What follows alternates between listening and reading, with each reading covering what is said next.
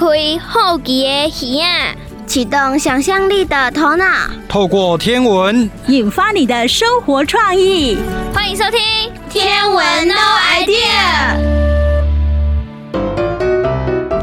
好，我是冰冰姐姐，我是石头哥哥。哎，石头哥哥，嗯、我们昨天跟大家来分享看月亮的经验。是的，哇，我觉得石头哥哥你那个经验蛮不错的，是在山上看月亮，而且是三千公尺的山上。嗯、好，那我今天我也要分享，我要跟大家分享是我在海边看月亮啊。哦，那就是有一次呢，我去澎湖，澎湖的离岛吉贝看月亮。嗯哼，那其实我们也不是说专程。要去看月亮，我们是去玩。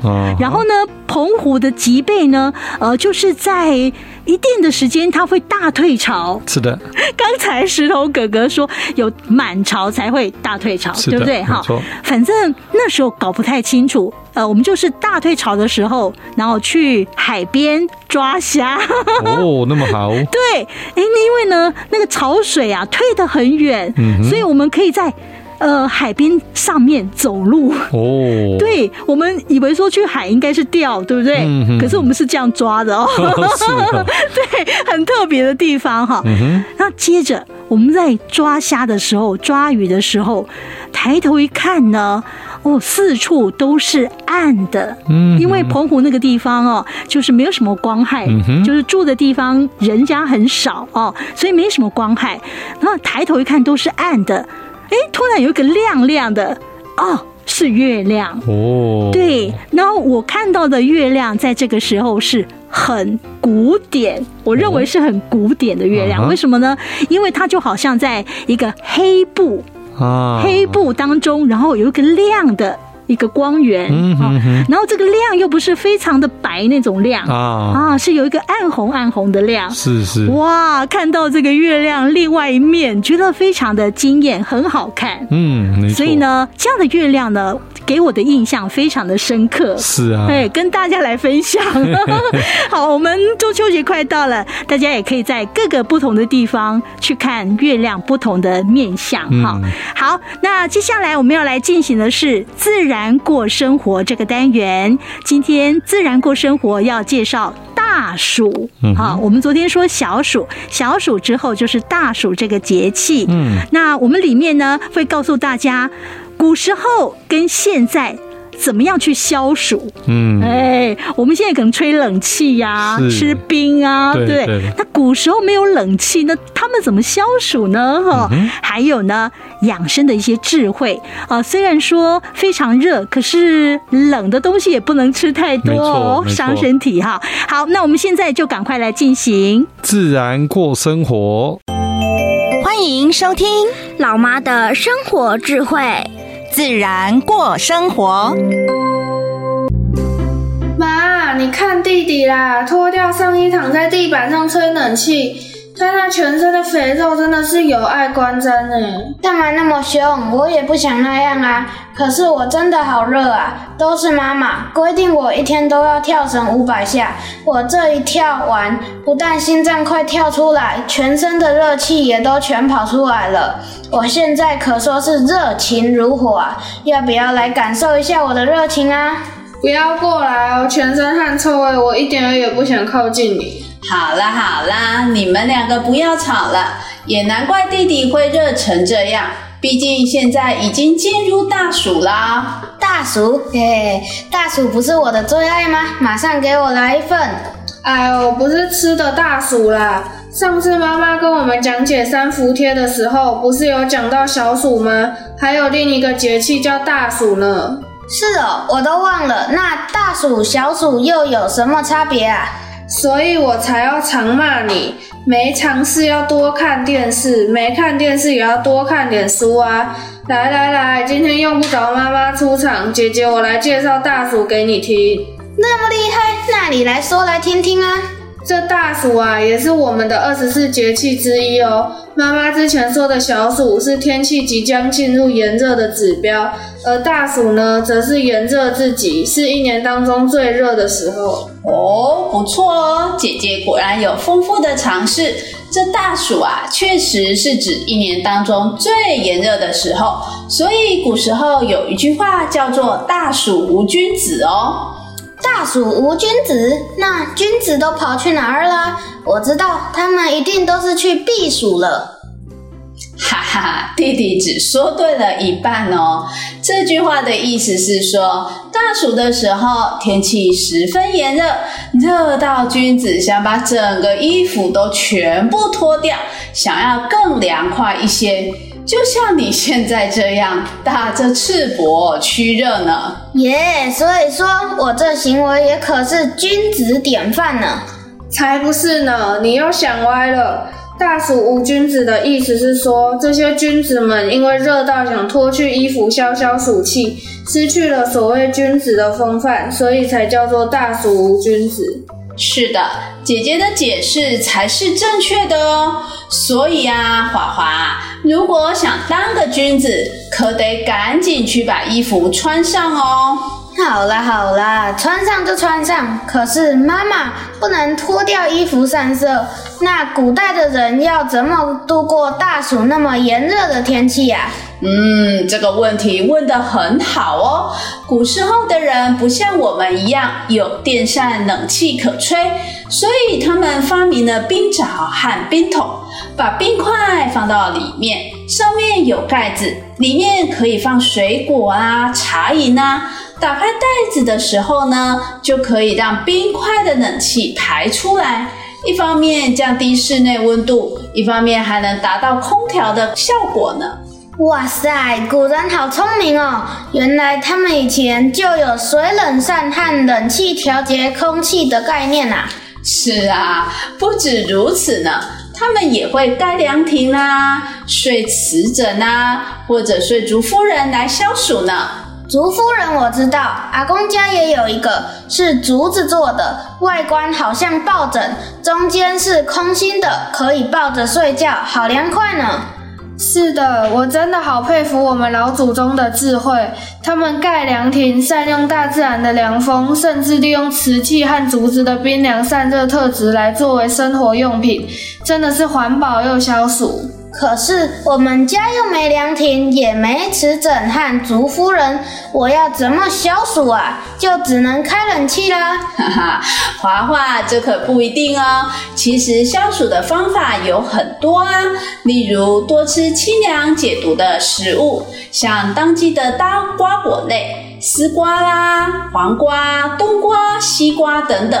另外，清凉解毒的绿豆也十分适合哦。它可是有清暑生津的作用呢。耶，yeah, 西瓜、绿豆可都是我的最爱呢。妈妈，妈妈，你赶快再切一盘大西瓜给我吃，让我可以再消消暑。哎，你可不能再吃了！你忘了你昨天因为吃太多西瓜而狂拉肚子的教训吗？真的是学不乖哎，你。可是我真的很热嘛，而且你没听妈妈说，西瓜可是消暑圣品呢。当然要趁大暑时多吃点喽。哎，儿子啊，这可不行哦。瓜类食物虽然是夏季盛产消暑食材，但是也不能吃太多哦。因为啊，这些瓜果类的食物多属寒性，如果吃太多，体内积了太多的寒气，到了冬天，身体可是会变得容易生病哦。所以啊，有句俗谚说。冬吃萝卜，夏吃姜，不劳医师开处方。在吃这些寒凉的食物或绿豆汤等凉品的同时，也要在平时的菜肴多加一些热性的食物，例如姜啊、辣椒、胡椒等等，来平衡寒性哦。再加上啊，你偶尔会有肠胃道的问题，更是要注意，不能吃太多这种寒性食物呢。是啊，尤其是冰淇淋，你每次一热就狂吃，难怪一直肚子痛跑厕所。嗯，姐姐说的没错哟。虽然大暑炎热，可以吃一点凉性的食品，但是呢，在夏季我们更要注重保养，才不会有疾病上升哦。大暑时节，应该多喝水，补充水分，少吃凉性或寒性食品，偶尔啊，吃一些温补的食物。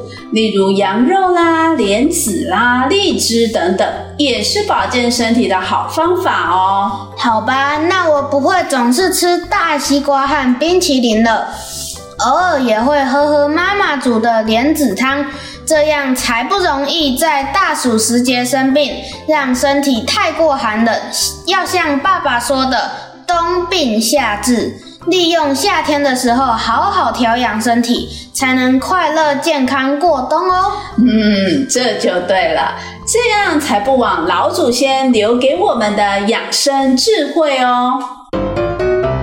接下来我们要进行的单元是历史上的他，今天要介绍的是卡尔萨根。哎，石头哥哥。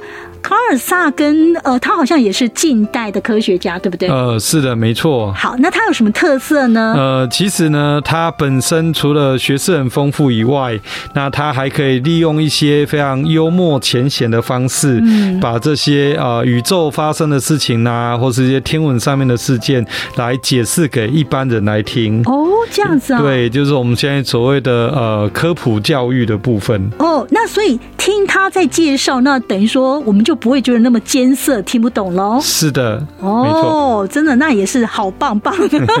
好，到底他有什么样的故事呢？我们现在就赶快来听历史上的他。哲学家也是天文学家。中国的天文学家跟西方的天文学家研究的是一样吗？让我们一起来看看历史上的他做了哪些事吧。老师。今天历史上的他，你打算介绍谁呢？嘿，雅雅，我打算介绍天文学家卡尔萨根。他让我们知道，原来从离开地球六十四亿公里以外的太空中去看地球的话，它像是个暗淡的小蓝点。萨根也是一位让五亿人接触到科学之美的天文学家，同时他还激励了很多年轻人投入科学行列哟。他好棒哦！可是我没有听错吗？五亿人呢？对呀，你没听错。他的影响力是用亿来计算的。他怎么做到的呢？你仔细听今天的历史上的他——卡尔萨根。卡尔萨根全名卡尔爱德华萨根，一九三四年出生，美国人，著名的天文学家、天文物理学家。宇宙学家、科幻小说及科普作家，有人叫他“有知识的苍蝇”。他是行星学会的成立者之一，研究天文生物学的先驱哦。萨根八岁的时候，他就开始认为，在太阳系的其他行星上一定存在着生命。他很聪明，提早一年就上了大学，二十六岁获得芝加哥大学博士学位。他的前半生。萨根是一个杰出天文学家，他探索并陶醉在用科学方法所发现的大自然的奇观里。他一生获奖无数，并有二十二个荣誉学位哦。在他的后半生，萨根以优秀的科学普及家名利双收。他一直努力地把科学的启示通过书籍、杂志、广播、电视的方式传递给大众。他得过普利斯奖和艾美奖哦。问你一个问题哟：为什么我们现在鼓励节能减碳呢？因为要保护地球啊。为什么要保护地球？因为地球暖化啊，天气变得跟以前不一样。再不减碳，以后地球就不能住人了。对，二氧化碳越多，天气会越热，地球原本的自然温室效应呢就被破坏了。萨根研究金星以后发现，金星表面的温度之所以超过四百五十度 C 那么热，主要是因为金星的大气层中有很多二氧化碳。二氧化碳的温室效应把太阳巨大的热量都留在金星上。所以呢，专家们认同萨根这个观点，要大家节能减碳，不然请看看金星的后果就知道了。萨根这个研究对我们很有帮助诶。对，他这个研究贡献可以挽救地球的命运。萨根参与很多行星探测器的计划，并积极的要和外星智慧生物接触。比方说，他参与水手号和海盗号火星探测器的研发，想在火星上面发现生命活动的迹象。航海家二号、先锋十号和十一号上面的瓶中信，以及航海家一号搭载的地球之音金唱片，都是萨根促成的哦。他想让发现探测器的外星智慧生命知道地球的存在。萨根还推动在地球上透过无线电望远镜进行搜寻地外文明计划。问你一个问题哟，你认为萨根相信不明飞行物体？就是俗称的那种 UFO 飞碟吗？嗯，我猜他相信吧。No，他不相信。萨根在宇宙节目中说：“如果哪天发现了外星人，没有人会比我更高兴的了。但是，非比寻常的主张要有非比寻常的证据。所以呢，萨根表达了一个科学态度，那就是深入调查并证实给我看。”宇宙，这是一部萨根录制的科学节目，一九六零年代在六十几个国家播出过。他担任编剧和解说人，带领观众体验人类探索宇宙的历史，收看人口超过五亿哟。这个节目让大家，特别是平日不关心科学的人，接触到了科学之美。他获得“科学的演员”、“科学代言人”的称号。节目让萨根名利双收。不过再也没有平静的生活了。人们在街上拦住他，在餐馆吃饭的时候打扰他，跟他说：“我们好喜欢你的节目，请帮我们签名好吗？”在校园中，师生经常被访客问到的一句话是：“请问卡尔萨根先生的办公室在哪里呢？”电影《接触未来》是改编自萨根的同名科幻小说。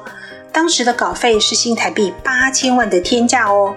这部小说实现了搜寻地外文明计划的科学梦想，透过无线电望远镜接收到了外星讯息，而且外星人也不是以往电影中那种邪恶的样子。最后呢，你可以请爸爸妈妈上 YouTube 替你找到《宇宙》和《我们在这冒号暗淡的小蓝点》这两部视频，免费观赏哦。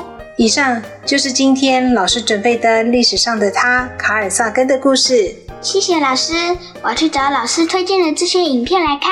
好的。大家好，我是美玲姐姐，我是九头哥哥。所以，今天咱们来进行的单元是你敢有听过啊？石头哥哥，嘿，今仔日咱们来介绍的这句呢，嘛不哩啊长。好，来来个念一遍哈。啊，今仔日要来介绍的天气的俗语呢，就是正月要哪讲？正月寒死 龟。二月寒死牛，三月寒死抱残夫。哦，安尼听种朋友，安尼听有清楚啦哈。正月是会寒死龟。嘿。啊，二月哦，寒死一只牛。三月呢，抱残夫啊，寒死呀。哎，那可见好像是说三月较寒哦。哎对，哎不唔对。哦，那你想啊，刚才讲。正月应该较寒，呢三月就是比春天啊，那会较寒，抱残夫嘛寒死呢。嗯，因为伫较早的时阵，呃，总有可能会落雪，还是结霜，吼、嗯哦、啊，一月到二月的时阵会落雪，嗯、啊，毋过到三月的时阵，迄雪会融化，嗯好、哦、啊，所以融化的时阵，呃，伊的温度反而会更低啊。哦，对对对，无毋对，颠倒会足寒足寒，吼，会冻就对啊。后 来小雪姐现咱赶紧来。听，你敢有听过？古早人的智慧是啥物？迄智慧就藏伫咧俗语，俗语真济大道理，咱就豆豆啊听落去呀，听落去。你敢有听过？各位听众朋友，大家好，我是黄文宏老师。我是周银山老师。今仔日你有听过的节目，要为大家绍介的台湾俗语是“正月寒死龟”。月寒死牛，三月寒死抱残夫。来，咱来做伙念一遍。正月寒死牛，二月寒死牛，三月寒死抱残夫。哦，周老师，哎、欸，这句话安尼讲，愈来愈寒的意思吗？会寒甲连人都寒寒死哦，这尔啊恐怖的代志，到底是安怎发生的咧？嗯，啊，得寒人人知影啦吼，那天突然间来一阵寒流，哦，咱个感觉哦，衫会穿较厚咧，对不？对啊，伫台湾啊，其实咱应该是算副热带型气候啦。普通时虽然是寒天呐，无寒流来的时阵啊，其实啊，对迄个北方的人来讲啊，台湾真正是四季如春呐，未感觉真寒。毋过若寒流来的时阵哦，哦，大家就会感觉寒啦吼。是啊，啊，问题是为什么龟生死？什么龟生死？龟无穿衫吗？所以先寒死。龟较细只。哦，龟较细只。哎呦，我都想到，龟是冷血动物啊，人真拢改啊，叫做变温动物。变温动物，冷血动物听起来真恐怖。啊，是感觉哎，这人跟咱无情无义安尼冷血动物，哎，负面。安尼我诶用词爱对时代来改变，叫做变温动物啦。哎啦，啊那伤寒吼。会转身躯袂叮袂动，所以就个寒死牛啦。哦，啊牛就是哺乳类动物啊，伊就加咱人共款啊，是恒温动物。哦，叫做恒温动物啊，牛就会寒死牛只，你啊大只呢？是吼，你看伊讲正月寒死牛，二月开寒死牛，啊，为什么二月开来寒死牛？毋是正月牛的死？是二月寒流足强足强诶，连牛只尔大只都寒寒死咯。啊，冬天就是安尼啊，咱对秋天变甲冬天嘛是慢慢啊寒起来，啊寒甲冬天诶真正寒诶时阵，牛较有感觉诶。就是迄个气象报告诶时阵，讲迄个寒流强烈诶寒流来诶时阵啊，哦，迄有当时啊吼。我会记你有一当啊，寒甲两尾甲零度这尔啊寒呢。我会记你吼，迄两三度的时阵落雨拢变做冰水呢。哦，啊，迄阵啊，你才讲个走出去外口淋冰水，想讲都毋捌拄着这尔啊寒，试看觅吼，迄雨雨水滴着真正有寒啦。哦，迄就是咱台湾吼，毋捌落雪啦。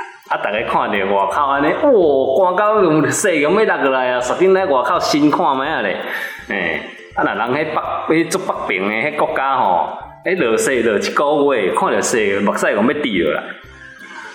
啊，对啦，咱伫台湾啊，那迄个寒人寒人诶温度啊。加吼，伫十度以下，咱就讲叫做寒流啦，吼。啊，讲实在，伫足侪北方诶国家，迄寒人诶时吼，啥物十度以下，拢可能哦，规年迄个规个冬哦，冬天吼寒寒人诶时阵啊，拢是伫零度以下啦，吼。对啊，嘿啊，所以正月了了寒尔，所以寒死诶较细只是久。啊，二月若真正寒着吼，啊，迄着大只诶牛嘛有感觉，啊，毋过要寒死牛吼，我看应该是即个抱残夫无好啊照顾伊诶牛 啊，所以寒人诶时应该爱甲伊诶迄个即个家当吼，伊即个财产吼，好好啊甲顾好，毋通去哦，哦，去哦，即个寒流冻死啊。啊，若甲寒死有穿衫诶人，哦，我感觉迄应该是足寒、足寒、足寒诶哦，迄着叫做天有异象。啊，若真正要转春天诶时阵，过来一个超级寒流，咱正常毋捌发生迄个北极震荡有无？对对对对对，迄叫做啥物霸王级寒流啊，迄个。家己平地拢会落迄冰线，啊，本机哦，遐会落雪安尼。对对对，吼，迄迄当啊，我会记我一个朋友啊，都走去山顶新迄个雪，登来下骹，啊，毋过吼，看起来敢若搓冰咧。所以意思就是住厝里用搓冰机就会使啊。哎呀，对啊，就是因为台湾啊，实在真少看到落雪啦，啊，落迄个冰线嘛是真少啦，吼、哦。好，所以呢，咱今仔日敢有听过介绍的俗语呢？咱都来念一遍：正月寒死牛，二月寒死牛，三月寒死抱田牛。好，那今仔日节目就到这，大家再会喽。接下来我们要进行的是小丸子说新人这个单元啊，这个单元今天要介绍的是秋季的星座。嗯哼，哎，石头哥哥，秋季的星座有什么比较特别的地方吗？呃，其实秋季的星座在一年四季来说，它是呃属于比较暗的星星。哦。对，他的星座呢，看起来都星星都比较暗，哦、所以并不是那么的明显。是，对啊。我们今天讲秋季的星座是有两个星座哈，英仙座跟仙女座的神话故事。嗯、是的，听说啊，这两个星座的神话故事是有相牵连的，对不对？嗯，没错。好，详细情形是怎么样？我们现在就来听小丸子说故事喽。彼端那闪烁的星光。沉默地记载着亘古至今动人的故事与传奇。小丸子说新人道尽天上事。小丸子，上次故事中，宙斯说帕修斯的后代子孙能和诸神并肩作战，战胜巨人。赫拉也说。至尊国王需有最早出生的一名帕修斯的后代担任。这个帕修斯很厉害吗？为什么王者一定是他的后代子孙？海克力斯的力量有遗传到他吗？春走夏去秋意浓，之前变成春季、夏季星座的这些怪物，全被海克力斯诛杀殆尽。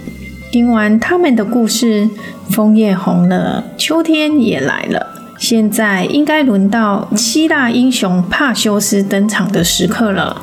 今天我们就来听听英仙座帕修斯的英雄事迹。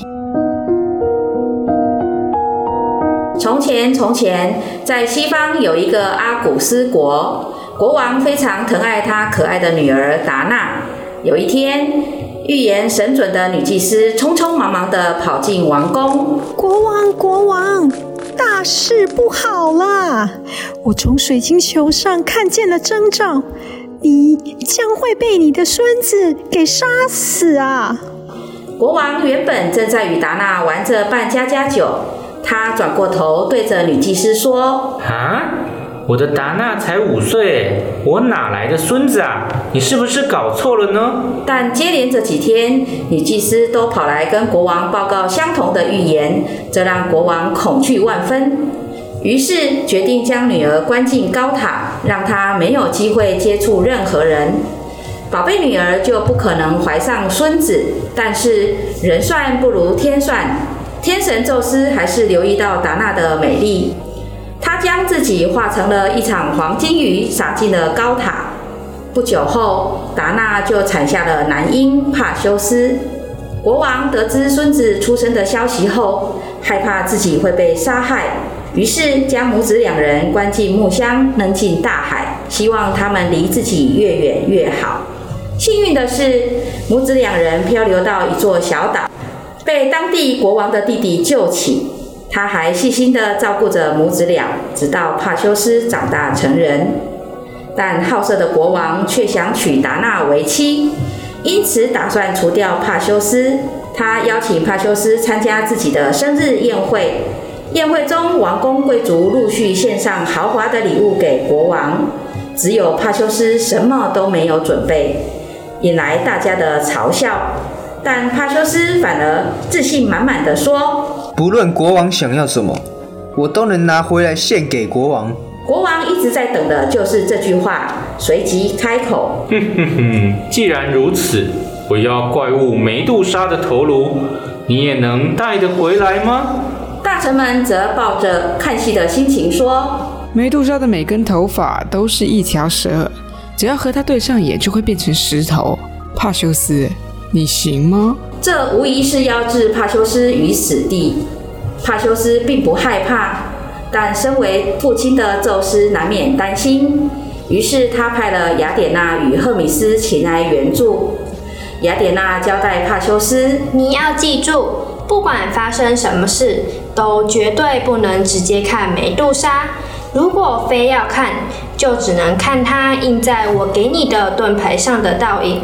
我的这把利剑你也带去吧。”赫米斯则献上其他的宝物：这隐形头盔及飞天鞋，你穿戴着一定能帮助到你。还有这魔袋，可以让你装美杜莎的头颅。有了这些宝物加持，帕修斯顺利砍下美杜莎的头颅，画上从美杜莎血液诞生的天马，飞上天际，返回岛上。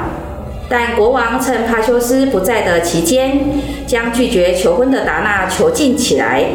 帕修斯知道后，立刻拿着美杜莎的头颅冲入王宫，对着国王大声喝道：“这就是你想要的礼物！”国王和大臣们瞬间都变成了石头。帕修斯救出母亲后，得知了自己的身世，决定带着母亲回到他的出生地阿古斯国去找他的爷爷。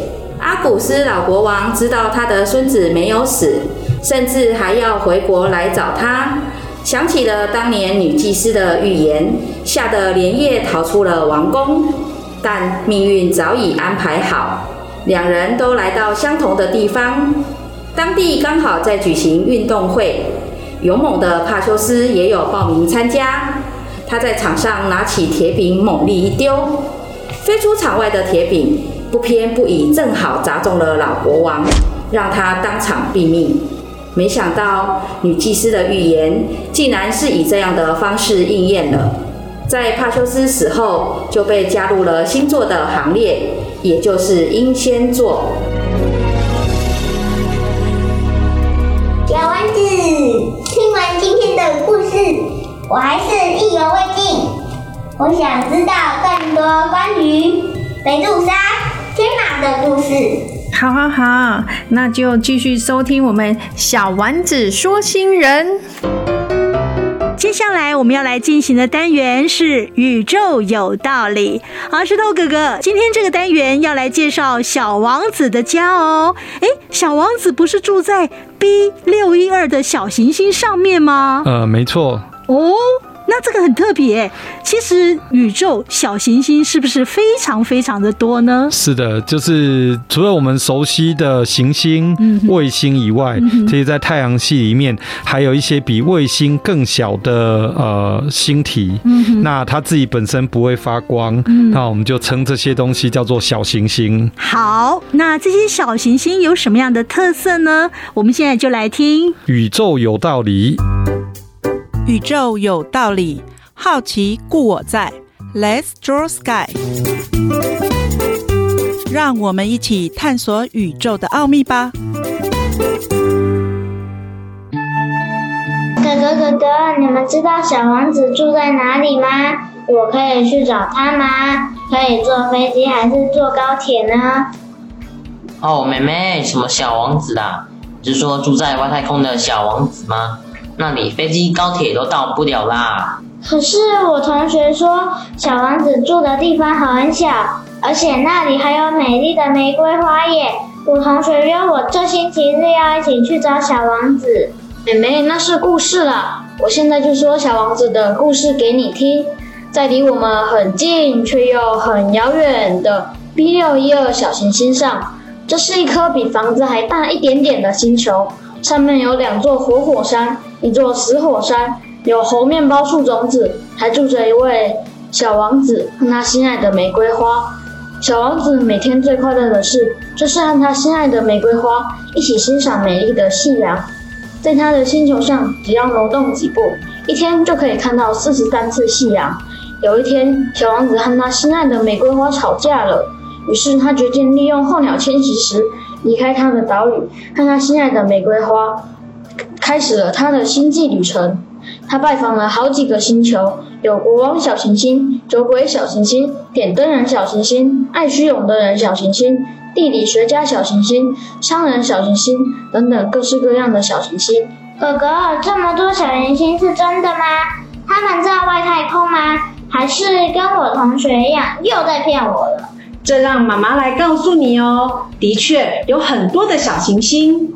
你们知道发现第一颗小行星的人是谁吗？我知道是意大利人朱塞普·皮亚奇，在十九世纪发现火神星的小行星。这是目前小行星内最大的天体。第二颗是智神星，第三颗是婚神星，第四颗是灶神星。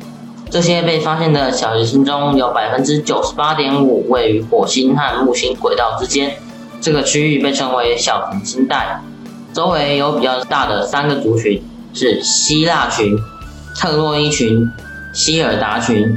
我想小王子的家应该就在那里了。有可能哦。到目前啊，已经发现了大约七十九万多颗的小行星了，有很多跟台湾有关系。并以台湾地名来命名哦，例如二零零六年发现的嘉义小行星，二零零七年玉山小行星，二零零八年的陈树菊小行星，还有二零零九年的周杰伦小行星，还有还有最近国际天文学联合会公告与台湾小学和著名景点风景区的小行星，是中央大学鹿林天文台发现的哦，分别是阿里山小行星。日月潭小行星以及蓝潭小行星，其中兰潭小行星就是在我们嘉义市发现的哦，是嘉义市天文协会的基地哦。这么多小行星在那里绕啊绕的，会不会撞到地球啊？嗯，科学家的确发现了好几次小行星接近地球的事件哦。在二零零八年，科学家第一次预测一颗小行星会进入大气层。并且在十九个小时以后，在苏丹努比亚沙漠中发现它的碎片。还有二零一三年车里亚宾斯科小行星撞击事件，小行星碎片直接击中克里亚宾斯科歌剧院的窗户，造成窗户破碎。这是唯一被摄影机拍下来的小行星进入地球的事件呢。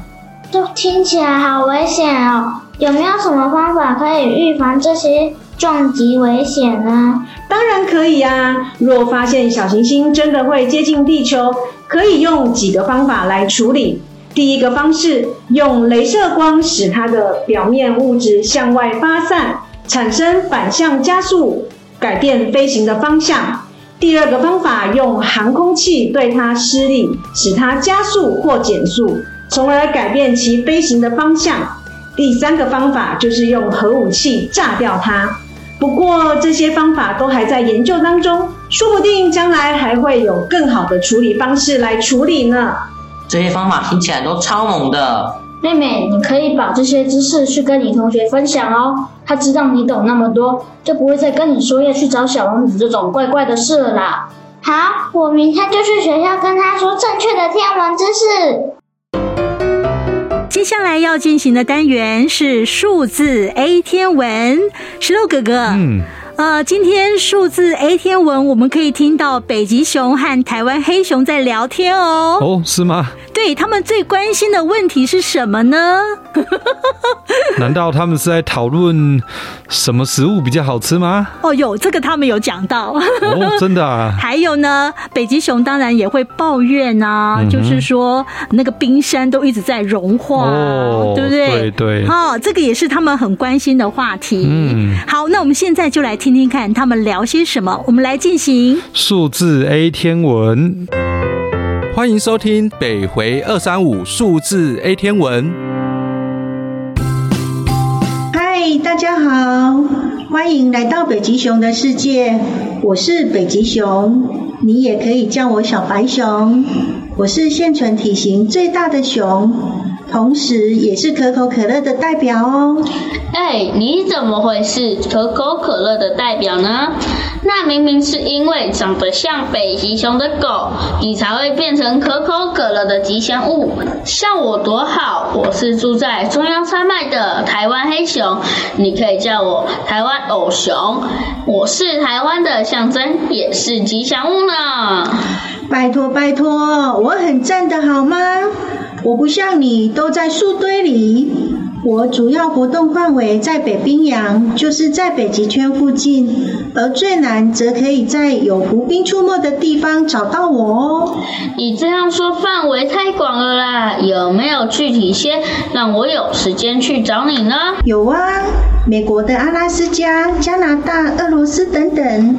啊，那么远哦，那我一定要多带点食物去。你有什么想吃的吗？我可以顺便带过去哦。我要吃海豹，这超好吃的。如果你要夏天来，就带点鸟类、鱼类、植物和海藻吧。海豹要去哪里抓啊？嘿嘿，这就是为什么我会在湖滨上喽。因为湖滨是我捕食海豹赖以生存的重要栖地。原来是这样啊。但近几十年来，随着全球暖化日益严重，造成北冰洋海冰不断消融，海冰形成时间也越来越晚，造成无法离岸到海底。比如说最爱吃的海豹吧。对呀，所以只能被迫待在陆地上，不断地找寻新的狩猎地域。加上人类移居到我们的栖息地域，所以我们有时也会闯入人类居住的社区中，造成冲突或被人类所射杀。不只是北极熊需要海冰来生存，海豹也需要靠海冰来哺育它们的下一代。不错呢，你居然也知道。地球上的淡水大多来自冰川溶解，调节地球恒温系统的温盐环流也是经过海洋的带动。